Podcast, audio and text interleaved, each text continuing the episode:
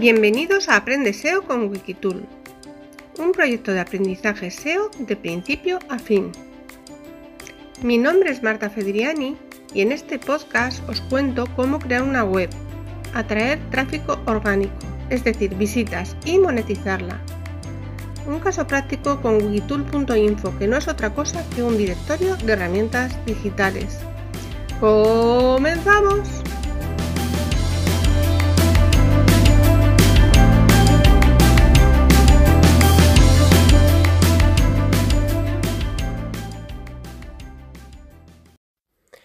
Uno de los factores de posicionamiento web consiste en tener una web segura. Y cuando digo segura, no solo es en HTTPS, que bueno, eso es obvio, el tener el protocolo seguro, sino evitar todo hackeo y malware. Y lo cierto es que, bueno, pues hay formas de prevenir el que te hackeen una web. Por ejemplo, pues tener una contraseña segura, o sea, lo que todos sabemos. Y, por ejemplo, en lugar de tener, cuando vas a entrar en WordPress, tienes usuario y contraseña. En el usuario, en lugar de tener admin, cambiarlo, porque hay robots que lo que hacen es ataques de fuerza bruta, probar con, con, admin y con distintas contraseñas hasta que consiguen entrar en el panel de administración y hackear la web. ¿Y por qué van a hackear una web? Pues puede ser por diversión, puede ser para utilizar tus recursos y también para meter enlaces y aprovecharse de tu tráfico. Bueno, lo cierto es que cuando hackean una web es como una pesadilla. Yo pensaba que bueno, que instalando que con un antivirus se solucionaba, pero no es tan fácil. Una vez, ya os conté en un episodio pasado, me hackearon una web y como estaba haciendo distintos experimentos y tenía muchas webs dentro del mismo hosting, yo tenía un hosting compartida en el que tú pagabas un hosting y podías eh, instalar las webs que querías, o por lo menos bastantes. Y lo cierto es que tenía yo creo que unas 10. De hecho, la de Aprendo la carta en su día fue hackeada y ahora está toda limpita. Y, y contratar a alguien para que te limpie una web, vale, pero ya 10 es la ruina. Así que tuve que ir eh, a hacer un curso de seguridad en WordPress y luego también leer todo tipo de blogs. Bueno, me volví un poco loca porque lo cierto es que lo limpiaba, pero otra vez me lo volvía, se volvía a reproducir el virus y era una pesadilla, no se acababa nunca. Entonces, en este episodio, por si os pasa a vosotros, os voy a decir una forma fácil y otra difícil de, de, solucionarlo. Cuando digo difícil, es una forma fácil que a lo mejor probando se os soluciona y si no es así, tendríais que hacer una limpieza más profunda.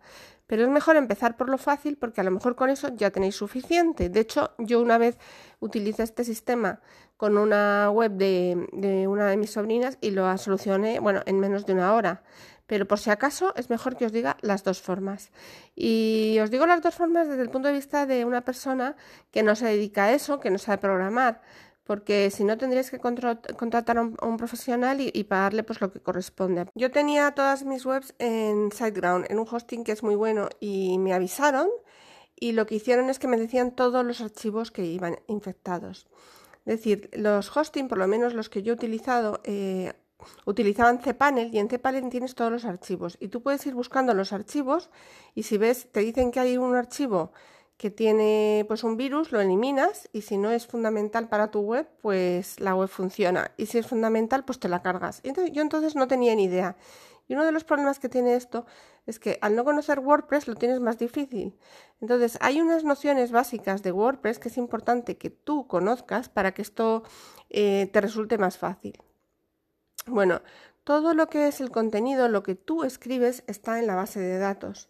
Y lo que son plugins, temas, todas las imágenes que subes y todo está en archivos. Y normalmente los archivos son los que se suelen infectar. Entonces, eh, es importante saber cómo hacerlo porque yo hice mucho el tonto.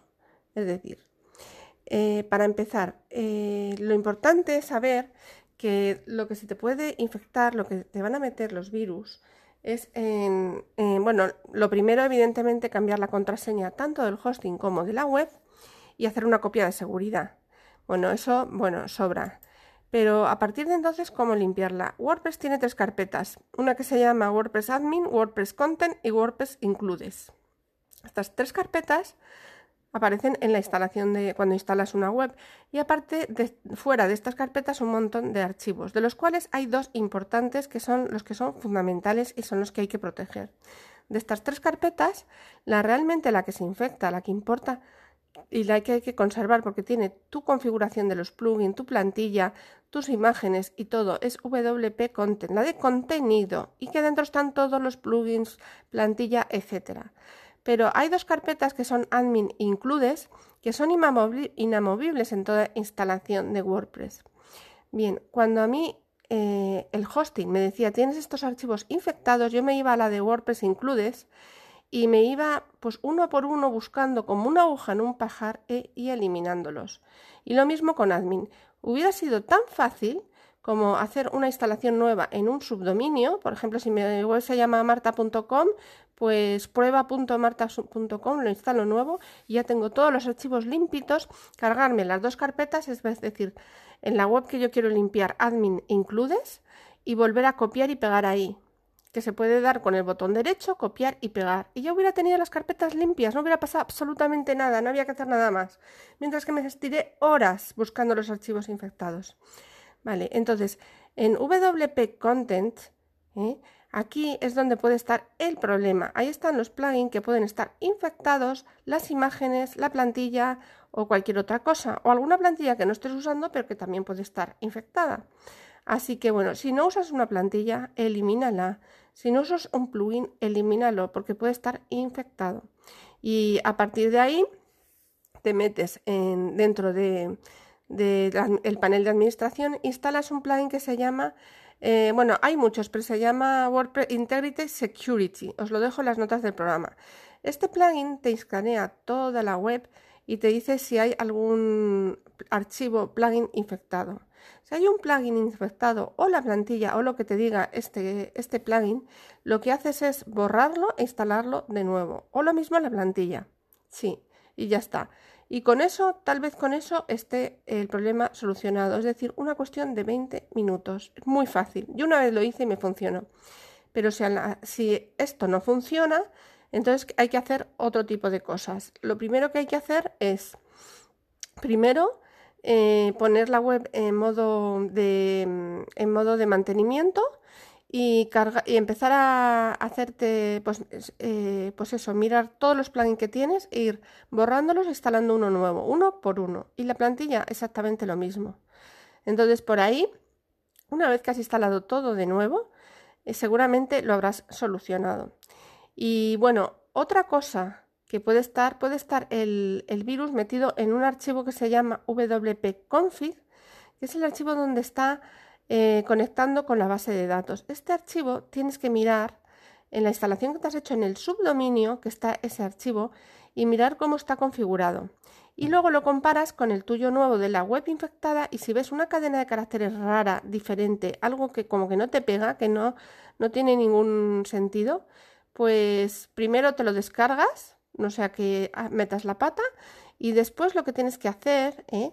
lo que tienes que hacer es, eh, bueno, pues borrar esa cadena de caracteres y supervisar a ver qué pasa, ¿vale? Entonces, varias cosas. Eh, en, CEPA, en cPanel del administrador, de, en, tu, en, tu, en tu hosting, en cPanel tienes todos los archivos. Normalmente los hosting compartidos hacen una copia de seguridad diaria. Si no lo estás haciendo, eh, pregúntale al equipo de soporte cómo hacerlo, porque es muy importante que tengas tu copia de seguridad. Entonces, la base de datos, lo que tú escribes, mm, lo que escribiste hoy sigue manteniéndose porque está en la base de datos, pero tú puedes restaurar los archivos de hace 30 días. Normalmente las copias se guardan de hace 30 días. Tú puedes eh, probar a restaurar la carpeta de WP Content de hace 30 días y de esta forma todos los archivos eh, los que había entonces y si el virus es de, posterior, pues no vas a tener ningún problema. Esa es una opción. Y lo único que puede pasar es que haya alguna imagen que haya subido en el último mes y que no esté y que tengas que volverla a subir. Es decir, tendrías que revisar. Pero bueno, con lo que yo os he dicho, yo creo que es suficiente. Paso número uno, pues pasar el plugin Integrity Checker y mirar a ver si te dice que hay, que un archivo eh, pues infectado.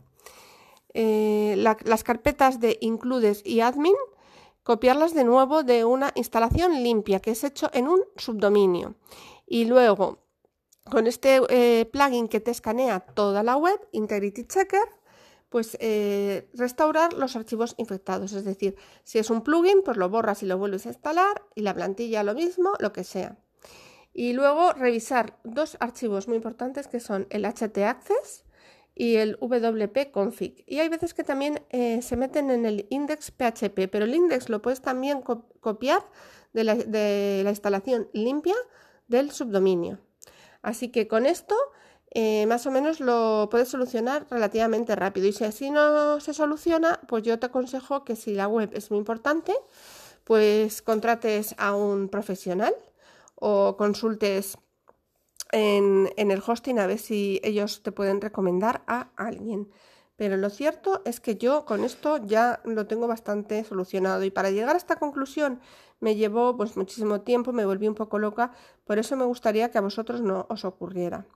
Entonces, en cuanto a hosting, a ver, yo cuando comencé a hacer webs eh, me tiré a la piscina sin saber nadar. Es decir, yo empezaba, di un curso de WordPress, empecé así a hacer cosas, pero no tenía ni idea de cómo funcionaba. Y gracias a que contraté a, a SiteGround, que la verdad es que el equipo de soporte entonces era fantástico y me solucionaba todo, incluso cosas que no tenían que hacerme.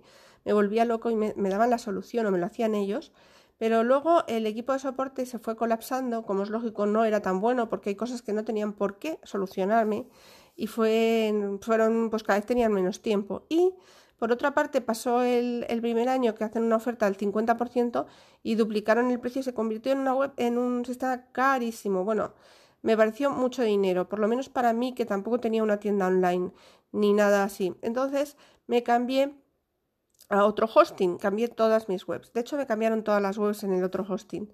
Algunas las dupliqué y las hice yo y otras me lo hicieron ellos, porque ya tenía bastantes. Pero el caso es que es importante que sea un buen hosting, es importante que tengan una copia de seguridad diaria y que utilizan cPanel.